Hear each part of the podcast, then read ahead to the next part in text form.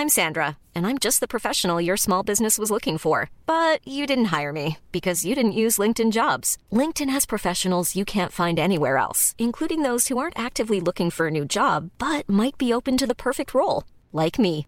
In a given month, over 70% of LinkedIn users don't visit other leading job sites. So if you're not looking on LinkedIn, you'll miss out on great candidates like Sandra. Start hiring professionals like a professional. Post your free job on linkedin.com/people today.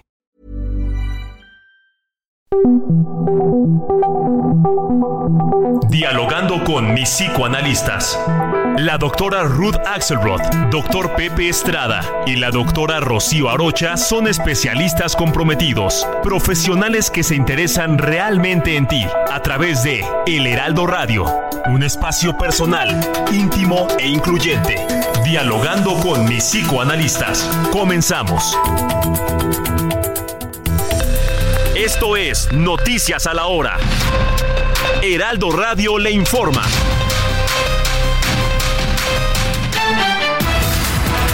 Once de la mañana en punto. Vamos a escuchar que nos tiene Alan Rodríguez. Alan, ¿dónde te encuentras ya en la Basílica? Buenos días. Alan, ¿cómo estás, Alan Rodríguez? Mónica? Amigos, muy buenos días. Pues ya estamos acompañando el arribo de los peregrinos al atrio de la Basílica de Guadalupe y en esta ocasión estamos dando seguimiento a un grupo que arribó esta mañana procedentes de la montaña de Guerrero. Vienen acompañados por una banda, vienen cantando algunas porras, algunas alabanzas a la Virgen de Guadalupe y es que como sabemos, pues estamos muy próximos a la celebración de su aparición, una gran fiesta para todos los mexicanos que sin duda alguna poco a poco va cobrando forma en estas fechas que se espera un arribo de aproximadamente 13 millones de peregrinos, de visitantes a la capital del país con motivo de estas celebraciones. Por este motivo, Mónica, amigos, la Secretaría de Seguridad Ciudadana ya ha implementado los cortes a la circulación en Avenida Calzada de Guadalupe, a la altura de lo que es eh, eh, la calle de Garrido. En este perímetro ya no están pasando ningún vehículo para que lo tomen en consideración y así se mantendrá hasta el próximo 12 de diciembre. Por lo pronto, el reporte que tenemos Afortunadamente esta mañana no se ha presentado ninguna incidencia. Hasta el momento, saldo blanco, mi querido Alan. Es correcto, Mónica. Muchas gracias. Al ratito nos contactamos contigo de nuevo. Continuamos el 20. Muy buen día. Buen día. Este viernes, la Secretaría de Infraestructura, Comunicaciones y Transportes dio a conocer el cierre de un tramo de la carretera México-Toluca hoy sábado debido a las obras del tren interurbano El Insurgente, así como de la mayor parte del domingo, por lo que hace un llamado a los conductores a tomar sus previsiones de viajes y planean transitar por esa zona de la venta. La mañana de hoy se reportó un sismo de magnitud 4.2 en Santa Rosalía, Baja California Sur.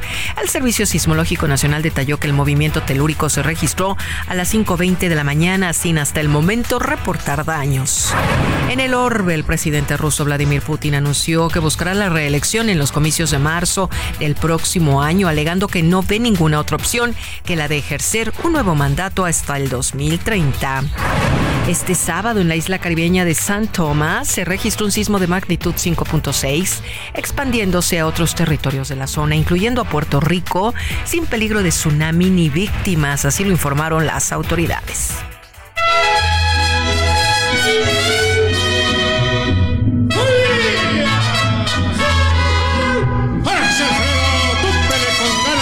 Medio siglo de la muerte del compositor guanajuatense José Alfredo Jiménez, su hija Paloma Jiménez, quien además es una de las más grandes estudiosas de la obra de su padre, tiene planes de lanzar un disco inédito. Asegura que tiene en su poder un cuaderno con al menos 80 canciones con las que el próximo año podría publicarse ya un nuevo álbum. Comienza siempre llorando y así llorando se acaba. Por eso es que en este 11 de la mañana con 4 minutos, tiempo del centro de México, amigos. A continuación, su programa Dialogando con mis psicoanalistas. Les saluda Mónica Reyes. Guanajuato, su feria con su jugada. Esto fue Noticias a la Hora. Siga informado, un servicio de Heraldo Media Group.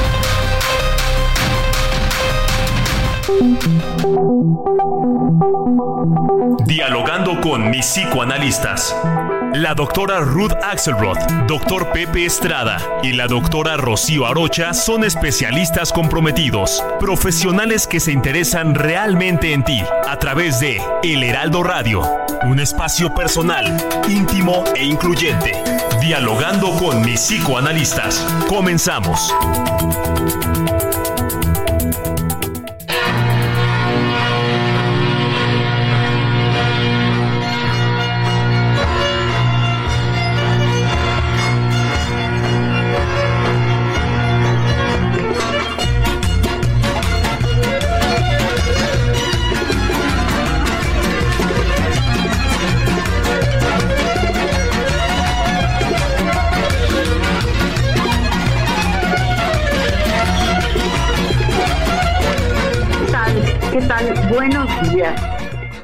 Estamos aquí muy, muy contentos, como cada sábado, con todo el entusiasmo del mundo, para este, su programa favorito de la radio, dialogando con mis psicoanalistas.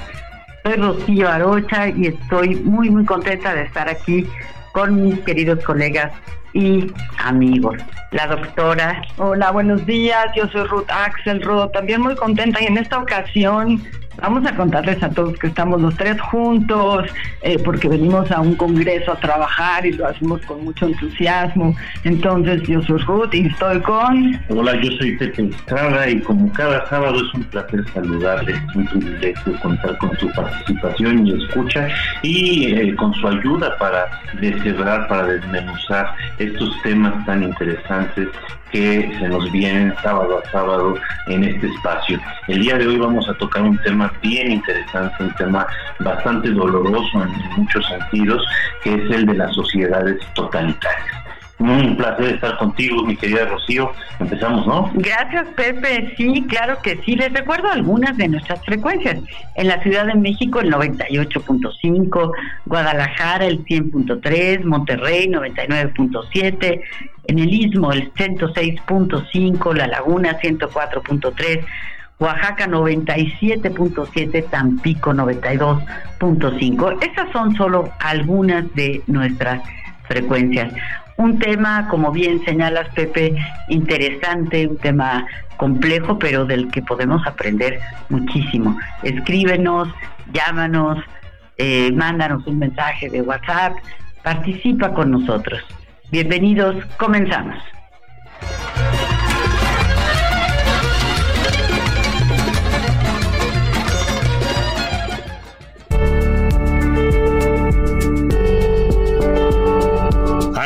La historia de la humanidad han surgido, gracias a las ventajas de la vida en sociedad, distintas formas de organización y gobierno de dichas sociedades. Generalmente, tras una organización y sistema determinado se encuentra una ideología que la sustenta de manera más o menos congruente. A principios del siglo XX se comenzaron a gestar los llamados gobiernos totalitarios, mismos que se sustentan en una ideología revolucionaria que pretende un cambio en el orden de las cosas para fomentar la equidad y justicia, pero en realidad terminan traicionando dichos valores, imponiendo sus intereses a través de un discurso excluyente y del uso de la violencia, fomentando la censura y segregación.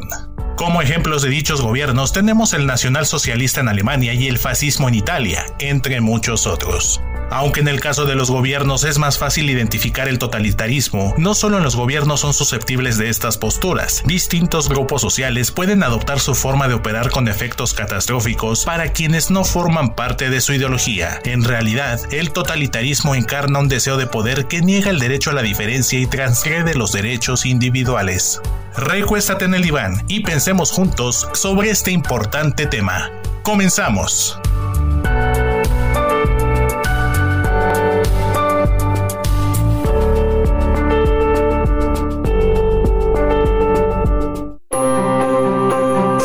Momentos llenos de estilo deportivo con Ford Escape híbrida. Estrena a 24 meses sin intereses y seguro promocional. Visita a tu distribuidor Ford más cercano. Consulta términos y condiciones en Ford.mx. Vigencia del 1 de diciembre de 2023 al 2 de enero de 2024.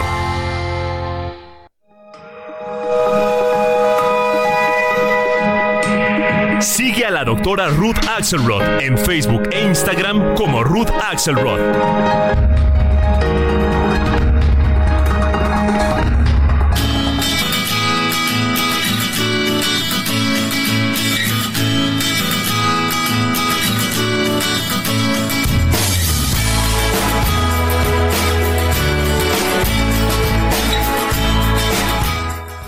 Muchas, muchas historias se vienen a la mente, muchas novelas pensando en este tema. Yo la primera en la que pensé es una de mis novelas favoritas, 1984, de George Orwell, en donde, bueno, pues está esta figura del gran hermano, ¿no? El de la habitación 101, y que a partir de que esta novela se publica en 1949, ya se adopta este concepto de las sociedades orwellianas, ¿no? En donde eh, las características principales es que se manipula la información, se practica vigilancia masiva, hay represión política y en realidad Orwell se, inspiró en una novela de 1924, una novela rusa de Samiatin llamada, llamada Nosotros. Y esta figura de gran hermano, que, que yo recuerdo la primera vez que leí esta novela, que verdaderamente me, pues me trastocó, me, me transformó, me hizo pensar cosas que no se me habían ocurrido. Recuerdo esta, esta escena que pone Orwell de las televisiones en los lugares importantes para ir manipulando la información, los libros que se ponen en, en los destruyen y entonces se crean libros que tienen solo las ideas que se quieren eh, manejar. Y me acuerdo que, que cuando es, esa vez, la primera vez que, que la leí, iba yo caminando en un centro comercial y empecé a voltear y ver televisiones con ideas, compra esto, piensa lo otro, etcétera. Y dije, bueno, pues es que realmente Orwell, un, genio, ¿no? Tiene también la novela preciosa La rebelión en, la granja, ¿no? Un hombre interesantísimo, pero, pero que sí, es cierto que a veces estamos manipulados por la información, nos creemos las cosas y, y si se elimina la capacidad de pensar, ahí es cuando, cuando nos metemos en problemas. Sí, por supuesto. Qué, qué, padre que empieces este, hablando en este programa de, Orwell, quien además, como dato curioso, escribió su libro en una de las islas productoras de whisky más famosas del mundo. Era amante del buen whisky. Entonces, eh, de hecho, la, el número, eh, el nombre de este libro está ligado directamente con esta destilería de Yura, que es una eh, destilería excelente.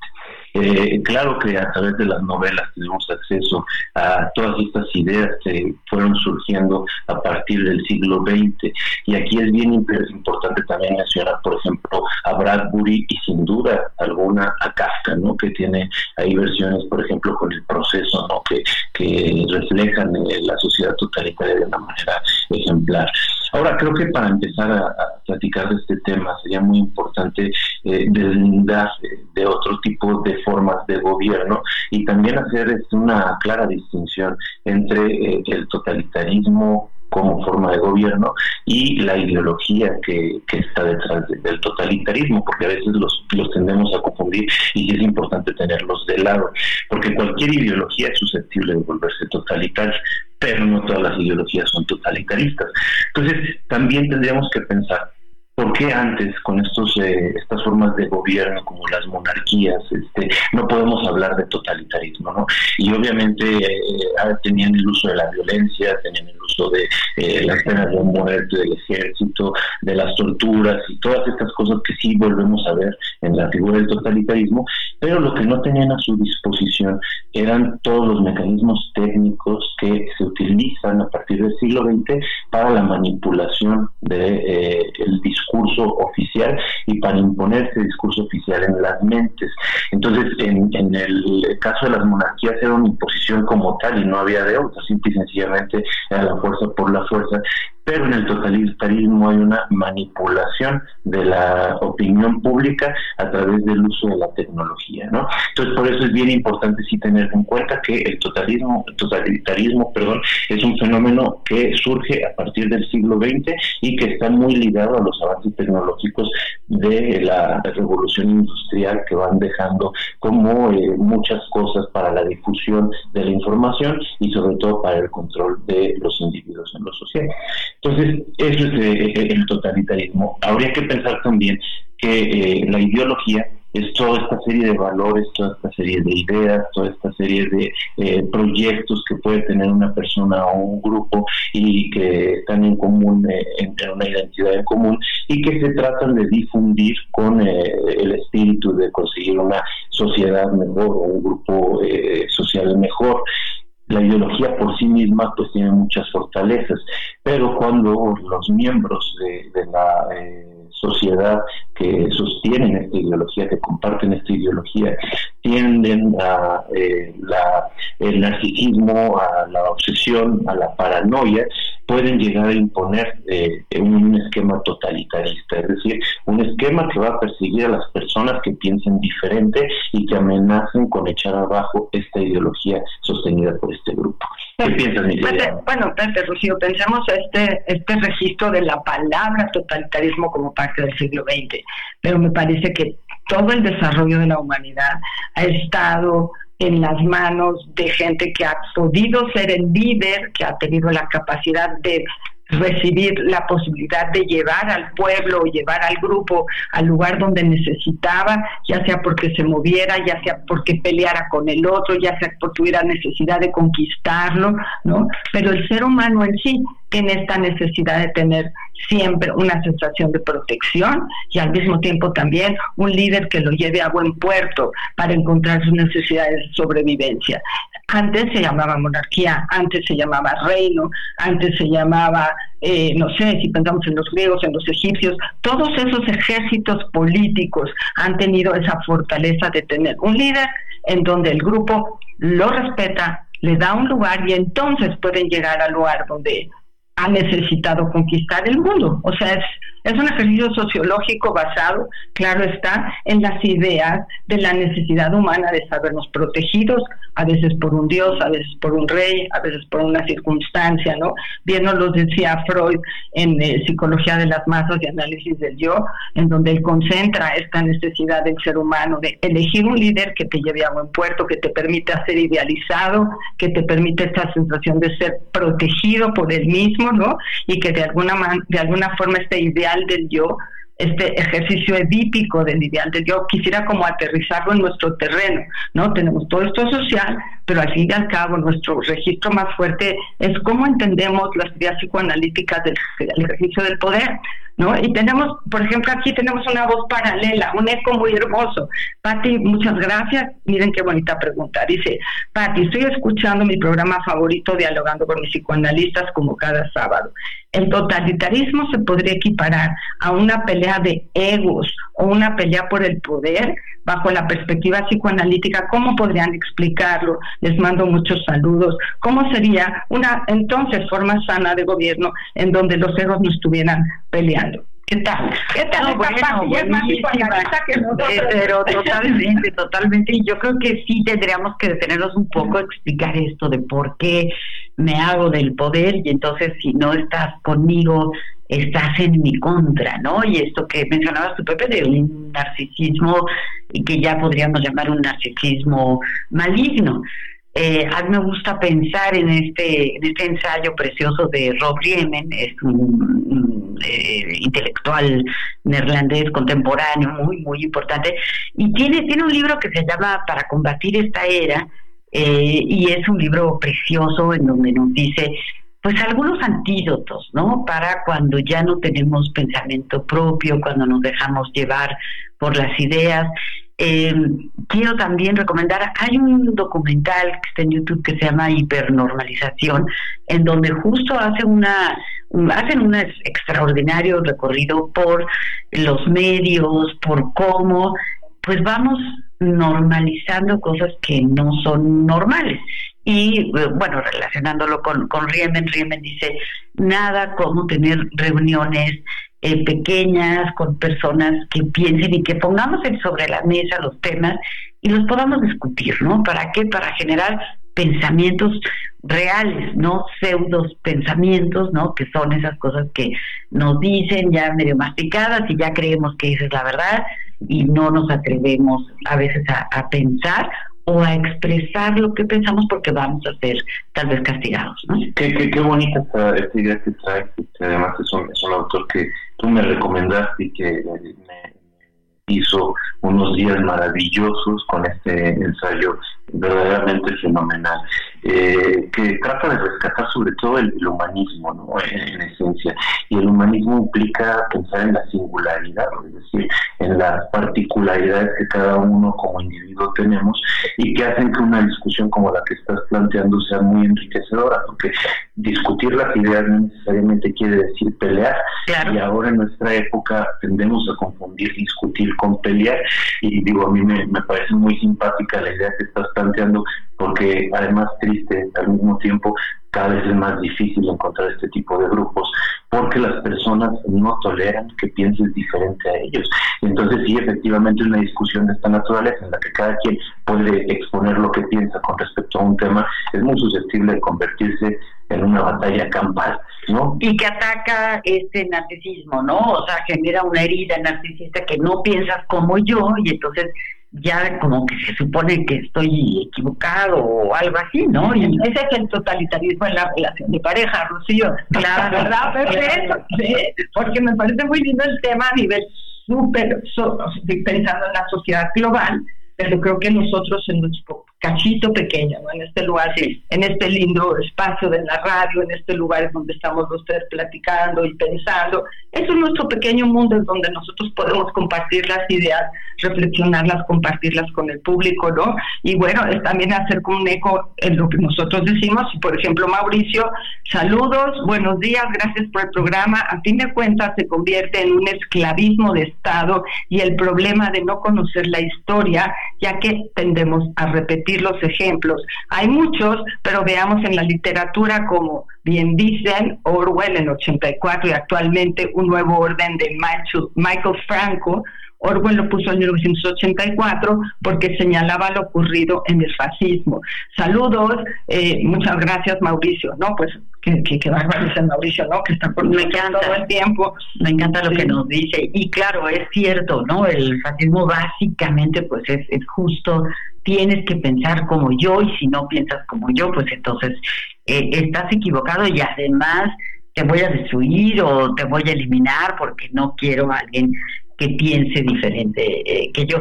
También yo pensaba en uno de mis autores favoritos, que, que pues bueno, verdaderamente el portugués adorado premio Nobel de Literatura del 98, José Saramago, en La Caverna, ¿no? Esta novela que, claro, está inspirada en el mito de la caverna de Platón y en donde también se puede hacer esta referencia a no pienso, no me doy cuenta porque pues vivo en un lugar de sombras en donde solo lo que se proyecta pues es lo que creo que que es verdad. Y bueno, Saramago lo lleva de una forma magistral a la época contemporánea, ¿no? Eh, me acuerdo mucho de una frase que, que pone, están construyendo un centro comercial en donde te quieren vender todo lo que producen, etcétera, y hay un, dice que ponían letreros afuera, bueno, es una ficción, ¿no? Eh, eh, el letrero que decía, nosotros no fabricamos lo que usted necesita, nosotros hacemos que usted necesite lo que nosotros fabricamos, ¿no? Entonces es esa fuerza convencerte de que eh, eh, vaya de que la producción en masa, etcétera, y es una, una, historia muy, pues muy linda y también triste, ¿no? De este artesano que hacía sus platos eh, de barro, pero pues como ya no eran todos iguales y no resistían la, las ondas del, del microondas, pues entonces ya no le compran sus, sus artesanías, ¿no? Entonces, que también ahí, ahí hay un punto, ¿no? De, de pues de no masificarse, de intentar ser, ser originales, de acceder a lo, a lo original. Sí, por supuesto. Y fíjate que aquí tenemos un mensaje bien interesante de la señora Lolita que nos dice, hola apreciados doctores, muy buenos días, qué gusto saludarlos nuevamente en este frío sábado, colmado de calor humano y compartir un tema tan interesante y actual como las sociedades totalitarias. Considero que estas sociedades son aquellas en las que se anula el sentir y pensar como un mayoritario. Bueno, tenemos que ir... Corte. Ahorita lo retomamos, retomamos a la señora Lolita.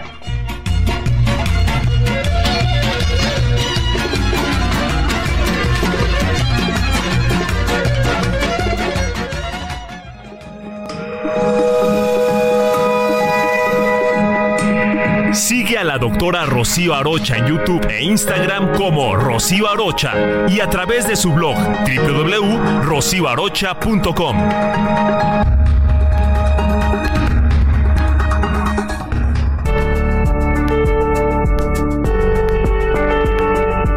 Los totalitarismos o regímenes totalitarios se diferencian de otros regímenes autocráticos por ser dirigidos por un solo partido político, que pretende ser o se comporta en la práctica como un instituto único y se funda con las instituciones del Estado.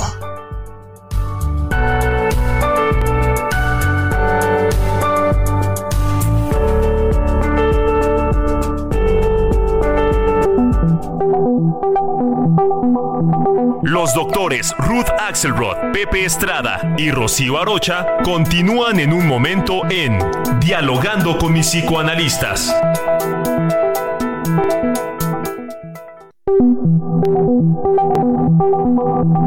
Esto es Dialogando con mis psicoanalistas. Estamos de regreso.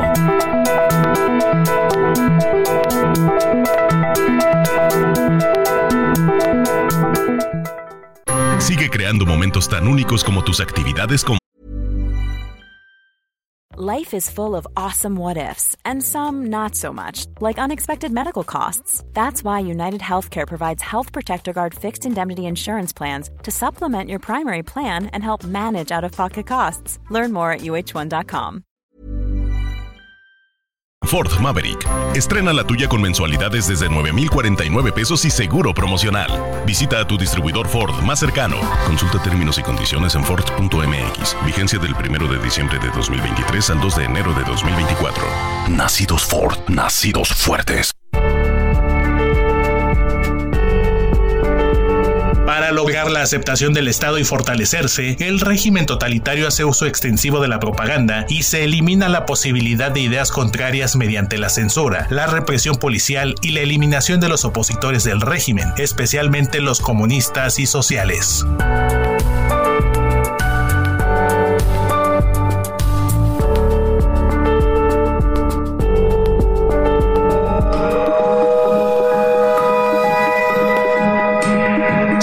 Doctor Pepe Estrada en Twitter, arroba PSIC Pepe Estrada y en Facebook como José Alfredo Estrada Cicinelli.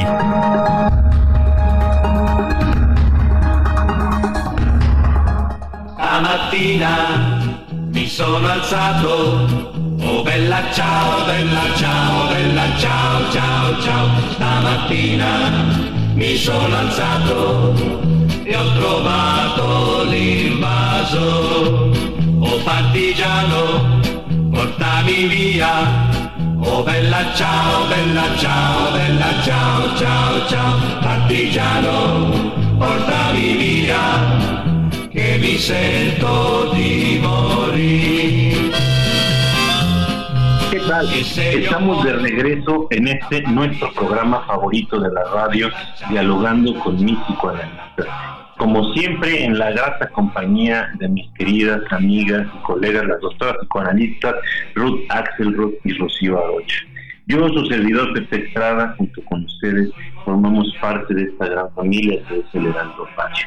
Gracias por honrarnos con su escucha atenta y por permitirnos entrar el privilegio de entrar a sus casas, trabajos, automóviles o de donde quiera que nos estén escuchando. Un saludo fuerte a todos ustedes y el día de hoy, eh, recordamos, estamos hablando de las sociedades totalitarias, desmenuzando el tema del totalitarismo y sus implicaciones. Y bueno, estamos acompañados de, de una música maravillosa. En primera instancia, escuchamos a Hans Zimmer y ahora estamos con una canción popular eh, italiana llamada Bella Ciao con Condola Brand que es una canción de resistencia este, precisamente ante el fascismo en Italia de, de Benito Mussolini. Eh, sociedades totalitarias ha habido muchas.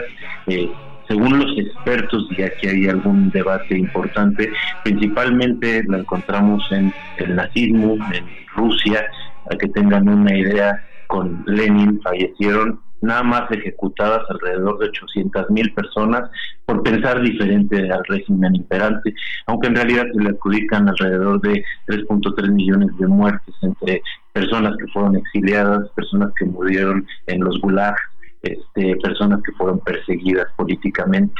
Y eh, afortunadamente, según la mayoría de los expertos, en América Latina hemos estado muy cerca pero no hemos llegado. Las dictaduras no han logrado tener este poder eh, absoluto que sí eh, llega a tener el totalitarismo, pero bueno, si nos hemos quedado eh, atrás ha sido a un paso afortunadamente del totalitarismo, aunque ha, generado mucho dolor la, dictadura alrededor de todo el mundo.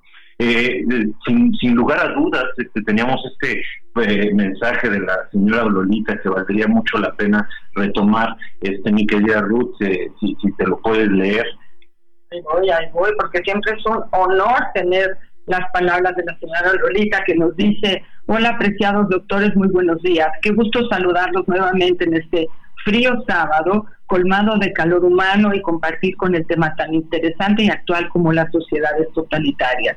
Considero que las sociedades totalitarias son aquellas en las que se anula el sentir y el pensar común, mayoritario y democrático de los diversos grupos sociales tenemos como ejemplo el fascismo y los nazis. Actualmente tenemos varios países en este lamentable momento y este estilo de legislación y gobierno y creo que es importante denunciarlos y a veces combatirlos, pues lo, lo que más valioso es poder seguir pensando.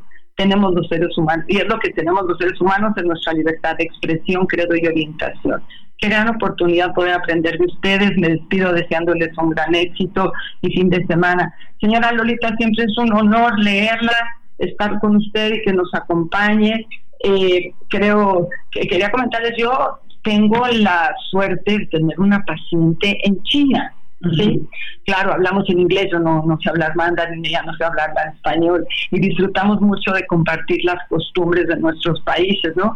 Pero ah, efectivamente hay temas que ella prefiere no mencionar, ¿sí? Si bien trabajamos online, en Skype y demás, cuando se nos, se nos acerca la posibilidad de algún comentario que tenga que ver con la política, ella prefiere mantenerse al lado. Es decir, no es un asunto histórico, tenemos en nuestro globo terráqueo este, lugares en donde se mantiene ese estilo de, ese estilo de reflexión, ese estilo de, de vida. Y bueno, y eso evidentemente va a llevar a que la personalidad se marque en relación con el manejo de la autoridad. Habrá quien sea muy rebelde y no lo tolere y esté buscando cómo salir, denunciar, escapar. Habrá quien esté cómodo con este tipo de em, ejercicio de reflexión de vida, de qué se puede y qué no se puede. Se aprende a vivir con estas cosas en tanto haya un tiempo interno de poder entenderlas y ver, bueno, uno vive en un cierto lugar, hay condiciones, uno se adapta, el ser humano siempre se adapta, bueno, y después de un tiempo, bueno, vamos a ver si estamos cómodos o nos podemos mover. Pero claro, esto repercute directamente en nuestra forma de ser y de relacionarnos con los demás y relacionarnos con la naturaleza. Y ese es el lugar que pasa y que sucede cuando nos los lugares que vivimos. Eh, me hiciste pensar, en esta novela también tan linda, Los cisnes salvajes, de, de Jung Chang, en donde es la historia de eh, tres mujeres que viven la monarquía, la dictadura y, y, después ya no lo más actual de, de, China y cómo van narrando todo lo que viven bajo el, el imperio de Mao, por ejemplo, no que también es otro otro otro ejemplo de esto. También, mm, Pepe, tuviste pensar en la fiesta del chivo de, Vargas Llosa, ¿no? También otro premio premio Nobel en donde nos habla también de la dictadura y también en César Vallejo, este poeta eh, cubano, ¿no? En donde también yo tuve unas amigas de, de Cuba, hicimos una maestría juntas y me impresionaba que no no hablaban de nada, absolutamente nada. Política, de verdad, política, sistema. Aunque estuviéramos en una reunión muy privada, hablando de lo que estábamos aprendiendo, etcétera, ellas ni una, ni una palabra, ¿no? El miedo se queda, se queda arraigado. Y, y, como decías hace rato, puede pasar en una pareja, puede pasar en una familia, ¿no? no a lo mejor el papá es totalitario y dice aquí de esto no se habla o de esto no se puede no se puede comentar, ¿no? Los, límites, ¿no? Los límites de la personalidad. Acabo de estar en la Feria del Libro en Guadalajara, eh, que me, encantó, y una autora decía, las familias están eh, sostenidas en lo que no se dice, esa es una columna, y la otra columna en los secretos, ¿no? Y a la hora que un escritor, por ejemplo, un escritor empieza a hablar sobre su historia y sobre su familia, eh, la familia entera sufre un, un ¿no? Un, eh, pues sí, cataclismo porque se están revelando los, los secretos, que también serían parte importante de, de una sociedad totalitaria. Sí, por supuesto. Ahora tenemos un mensaje aquí de Ernesto Partida que dice, ¿qué tanto se está acercando México al totalitarismo con este presidente? Uy, ese Ernesto Partidas, qué tremendo. Amaneció venenoso. Muchas gracias por la participación de Ernesto. Aquí, eh, sin duda, lo que me gustaría eh, aclarar es que cada uno de nosotros puede sostener una postura política y eso es muy muy privada y muy personal, ¿no? Lo que sí creemos que es bien importante es que hasta ahorita todavía tenemos la libertad de decir, por ejemplo, en este espacio lo que estamos diciendo, no podemos tener la posibilidad de expresar nuestras ideas.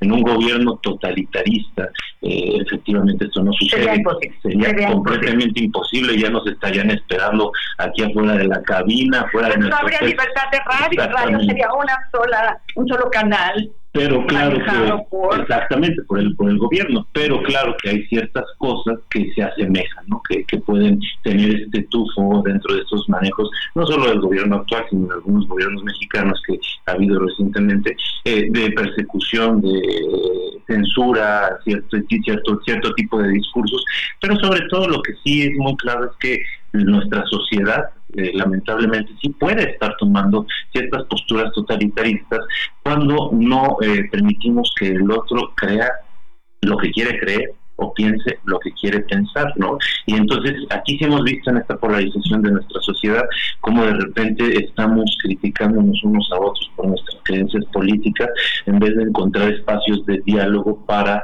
encontrar un camino que nos lleve a todos a construir un México más unido y un México mejor, ¿no?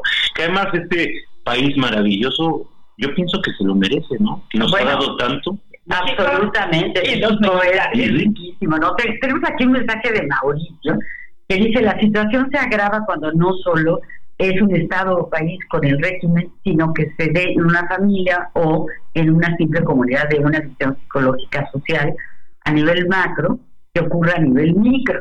Y eso es terrible tanto para los presos familias feudales, capitalistas, totalitaristas y comunistas y pide, por favor, Pepe, que el poema que diga sea de libertad. Este, mira, justamente llegó el momento de traer el, poema del día y hoy tenemos justamente eh, un poeta que ha sido poco difundido, es un poeta rumano llamado Tim Flamant, que justamente narra a partir de una serie de poemas. Lamentablemente tenemos que quedarnos tres programas leyéndolo, este, porque sí, son muchos, pero a mí me gusta muy particular este que particularmente este se habla sobre la, la libertad precisamente y dice así nada de lo vivido nos daba derecho a vivir la vida apelmazada nos moraba cautiva detrás de unas puertas que ni la muerte se atrevía a empujar éramos ya estado de clandestinidad, de letargo, la vida ensayo. Solo las, solo las viejas bombas impulsaban por el circuito de nuestra biografía el aire, el alimento y la sangre. Y ahora, al recordar que no hay nada que transcurra sin consecuencias entre humanos, al pronunciarse en vano el nombre de libertad, me tengo un odio sofocado por cuanto he vivido sin vivir y como en un despiojar constante trato noche tras noche de raspar de quemaduras las paredes de mi alma. Espero el advenimiento del ángel enviado a exigir rescate por este secuestro.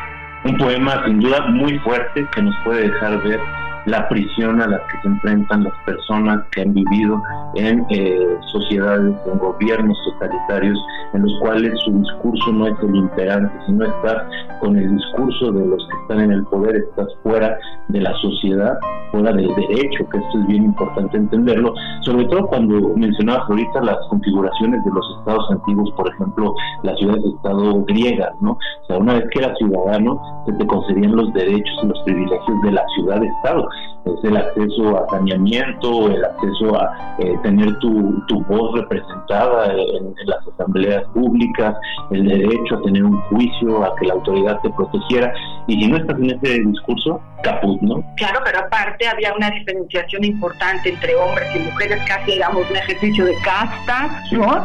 En donde la libertad no es como la tenemos ahora, se peleaba por ese tipo de libertad pero de ese tipo de libertad la que tenemos hoy es mucho más amplia, eh, también mucho más atentada con una ah, libertad que a veces parece libertinaje en relaciones de género, en relaciones amorosas, en relaciones financieras.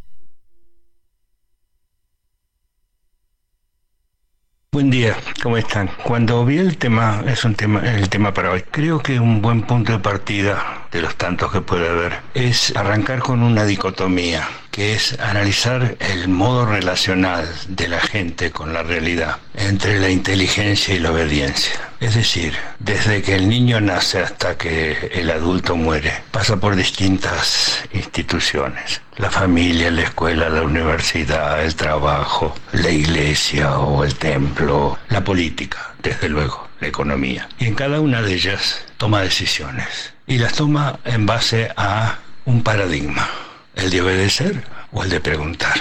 Platón quería que la sociedad estuviera guiada por sabios.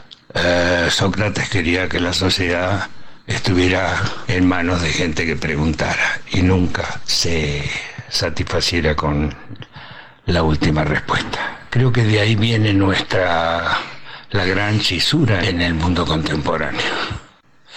Eh, pero creo que es la gran dicotomía, ¿no? Si no queremos tener sociedades autoritarias, démosle permiso a nuestros hijos que pregunten todo lo que quieran y contestémosle.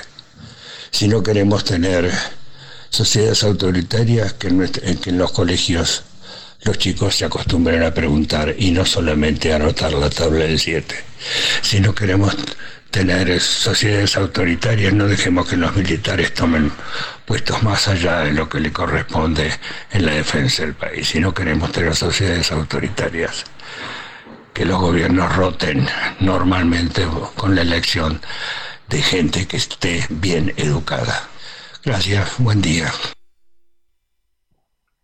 Dios, y qué bárbaro. ¿Y cómo vamos a llegar a ese lugar en donde tengamos libertad de preguntar todo lo que queramos o de tener esa oportunidad de experimentar en la familia, con papá, con mamá, con los hermanos, con los maestros, quizá con los directores o quizá también con nuestros líderes religiosos. Creo que es un reto para la humanidad, visto así, ¿no, Rocío? Absolutamente, muchas gracias a Dios y a todos aquellos que nos que nos escriben y nos acompañan y muy especialmente a nuestro productor, el mejor productor de la radio, pues por supuesto, y a Enrique Quique Hernández, que en los, desde los controles en la cabina pues nos ayuda a que este programa se convierta cada vez más y más en un gran, gran favorito.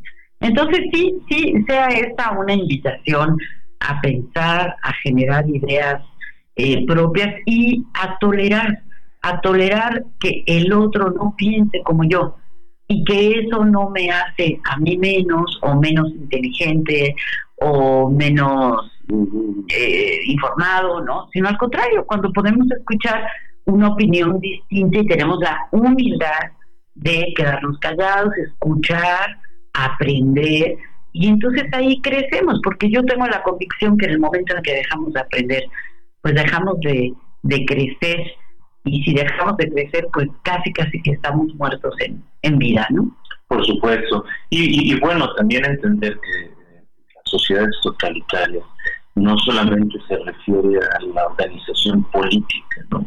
Acá en este programa particularmente lo que queremos hacer énfasis es que si bien eh, el totalitarismo sí requiere como de eh, esto que implica la misma palabra de total, es decir, todos los aspectos de la estructura social están permeados por esta forma de imposición de un gobierno. Sí es importante señalar que las características de esto se pueden dar en distintas sociedades de menor grado. ¿Qué quiere decir con esto? Que son más pequeñas, como bien mencionábamos ahorita, la, estructura familiar o incluso ciertas este, sociedades particulares discursivas académicas en las cuales se impone un discurso y el otro, el que no está a favor, queda desechado. Y digo, en nuestra época es muy fácil eh, cuando pensamos políticamente diferente, cuando tenemos una orientación sexual diferente, cuando de alguna manera nos gusta vivir la vida con eh, ciertas características que a las demás personas no les gusta. Creo que esto en el fondo amenaza profundamente al otro que está basando eh, en sus eh, acciones una seguridad eh, que no puede sentir amenazada porque se desmorona. En el fondo estamos hablando de personalidades frágiles, ¿no? Este, con rasgos, pues de nueva cuenta paranoides, narcisistas, que de alguna manera tienden a perseguir todo aquello que los amenaza en el fondo de su ser porque de alguna forma representan una destrucción, un ataque, una crítica a los cimientos y con esto pues no pueden sostenerse. ¿no? Creo que de esta línea de la libertad y lo que mencionaba resulta que desde el inicio, ¿no? este lugar en donde la información se controla, que quisiera brincar, ya estamos para terminar el programa, a la línea de cómo nos afectan las redes sociales, cómo nos afecta estar en relación con el Internet de forma privada, porque cada uno de nosotros tiene una relación privada con su teléfono y con su información, ¿no? Y que fuésemos cuidadosos en que hay cosas que se imponen.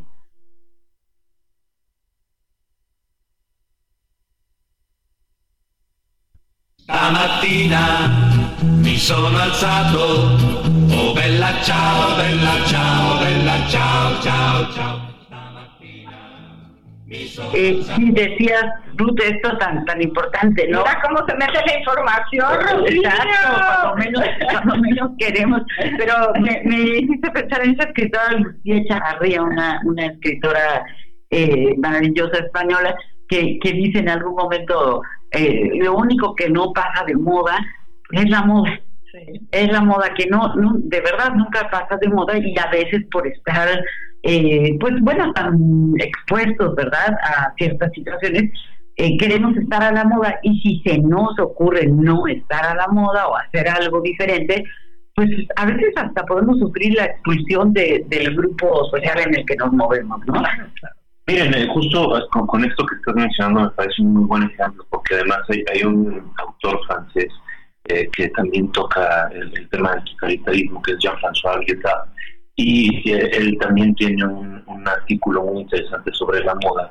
Eh, él rescata el, tema de la moda como algo eh, parte de la personalidad, pero acá el punto que me parece como bien interesante es pensar cómo a partir de que existe la producción en masa de prendas de, de vestir, se empieza a imponer un discurso, es decir, la moda representa un discurso de lo que debe ser el cuerpo masculino y el cuerpo femenino, el cuerpo de un hombre y el cuerpo de una mujer, con los atributos del género particulares. Y como antes, en cierta medida, teníamos la posibilidad de hacer esta ropa a la medida de lo más común, lo más usado. Y esto es algo único, es solamente para ti porque tú tienes las caderas de una forma particular, tienes más piernas, tienes más ancho el, el pecho, más delgadas las pantorrillas y si te tratas de cuadrar en, la moda este, industrializada, pues nunca vas a caber, ¿no? O sea, siempre vas a estar con deficiencias en tu, en tu mente respecto a tu propio cuerpo y respecto a los estándares de, belleza, ¿no? Se vuelven totales, ¿no? Las expectativas de participación son totales, ¿no? Tenemos a Susana Gómez aquí, que bueno que todavía, Susi, nos mandaste dentro del tiempo de trabajo, dice, excelente tema, cuánta falta hace eh, eh, para cada uno de nosotros que tomáramos el tiempo. Muchas, muchas gracias por estas ideas. Qué importante es abrir y estar dispuesto a abrir nuestra mente, poder escuchar, leer, preguntar, cuestionar. Gracias, Susana Gómez. Eh, nos acompañas con esta posibilidad de ir cerrando el programa con la reflexión de hay lugar para todos. ser totalitarios es complicado porque nos quedamos solitos hay un sufrimiento personal en este lugar. Es mucho más fácil estar vinculados con los demás, respetar a los demás e incluso hablar de Shakespeare, ¿verdad? Así es, así es. La próxima semana vamos a estar con un tema interesantísimo. En realidad inspirado en un, en un gran libro de Harold Bloom, un, intelectual que escribe eh, justamente el tema de, del vocabulario Shakespeare, la invención del humano, y es donde pues nos va explicando cómo a través de los distintos personajes de Shakespeare eh, pues somos, somos, a veces somos Romeo, a veces somos Julieta, a veces somos Otelo, en fin, ¿no? Este, muy, muy interesante porque realmente, pues si hubiera sido de nuestra época, probablemente hubiera sido un gran, un gran psicoanálisis. Yo creo que sí, ¿verdad? Absolutamente. Este, Roberto Castro decía en la presentación sobre melancolía que, que el psicoanálisis comenzaba con Shakespeare, claro que sí. Sí, sin duda. Y, bueno, la, grandeza, ¿no? Que seguramente vamos a tener oportunidad de platicarlo ampliamente en el programa eh, entrante. La grandeza de Shakespeare radica en su universalidad. ¿no? Toca lo humano. Así es. Lo humano se aplica en todas las culturas y en todos los tiempos. Es un clásico, un gigante. Qué padre que tenemos la oportunidad de platicar de esto. Me despido, soy Pepe Estrada, nos vemos el siguiente sábado. Doctora. Feliz fin de semana aquí desde San Luis Potosí. Un abrazo muy grande. Soy Rocío Arocha. Stamattina mi sono alzato, oh bella ciao, bella ciao, bella ciao, ciao, ciao. Stamattina mi sono alzato e ho trovato l'invaso. Oh partigiano, portami via.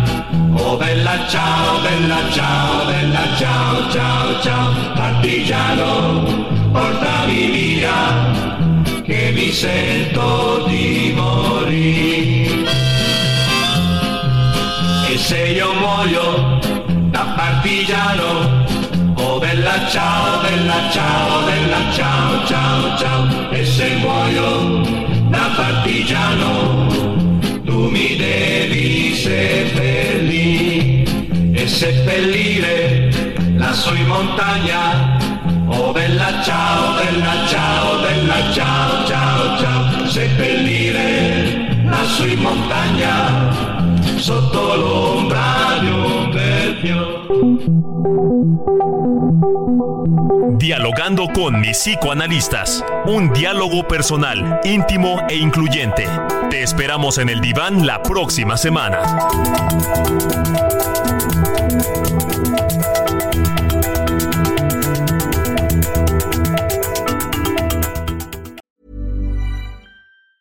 Planning for your next trip? Elevate your travel style with Quince. Quince has all the jet setting essentials you'll want for your next getaway, like European linen, premium luggage options, buttery soft Italian leather bags, and so much more. And is all priced at 50 to 80% less than similar brands. Plus, Quince only works with factories that use safe and ethical manufacturing practices. Pack your bags with high-quality essentials you'll be wearing for vacations to come with Quince. Go to quince.com/pack for free shipping and 365-day returns.